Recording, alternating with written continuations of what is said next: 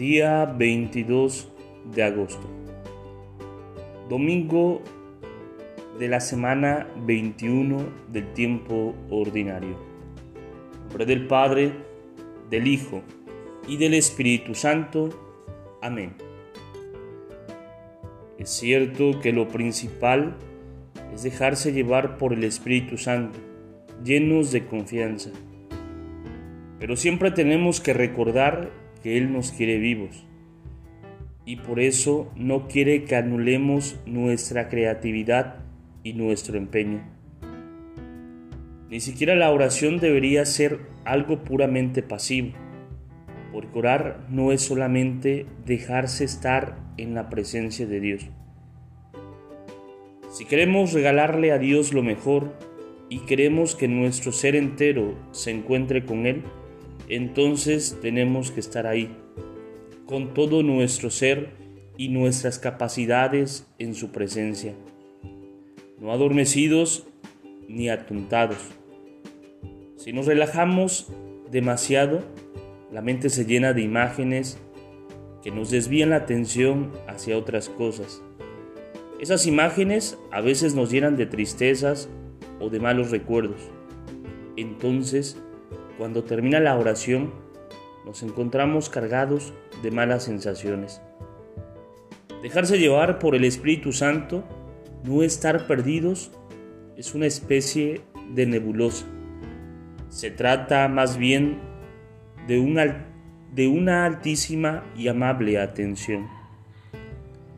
Es un atento recogimiento donde la persona busca concentrar en Dios todo su ser. Lo ideal es que se trate de un momento de vida vivido en pleno, con todas las capacidades de la persona, ofreciéndose activamente a Dios. Por eso conviene, antes de ir a orar, lavarse la cara y los brazos con agua fresca para despertarse bien. Quizás sea también necesario dar unos saltos, flexionar las piernas, mover un poco los brazos, hacer masajes en el rostro, respirar hondo varias veces caminar unos minutos, etc.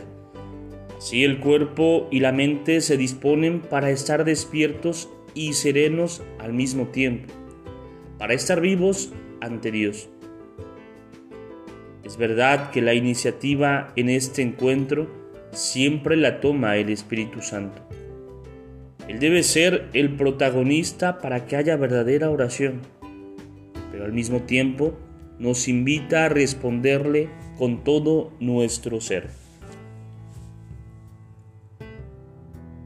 Gloria al Padre, gloria al Hijo y gloria al Espíritu Santo, como era en el principio, ahora y siempre, por los siglos de los siglos.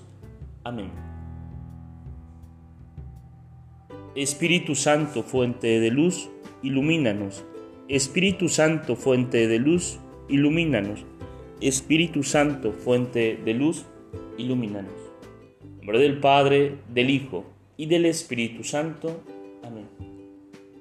Te saluda el diácono Edgar Sobat Campos de la parroquia de San Juan Bautista en Cuitláhuac de la diócesis de Córdoba, Veracruz.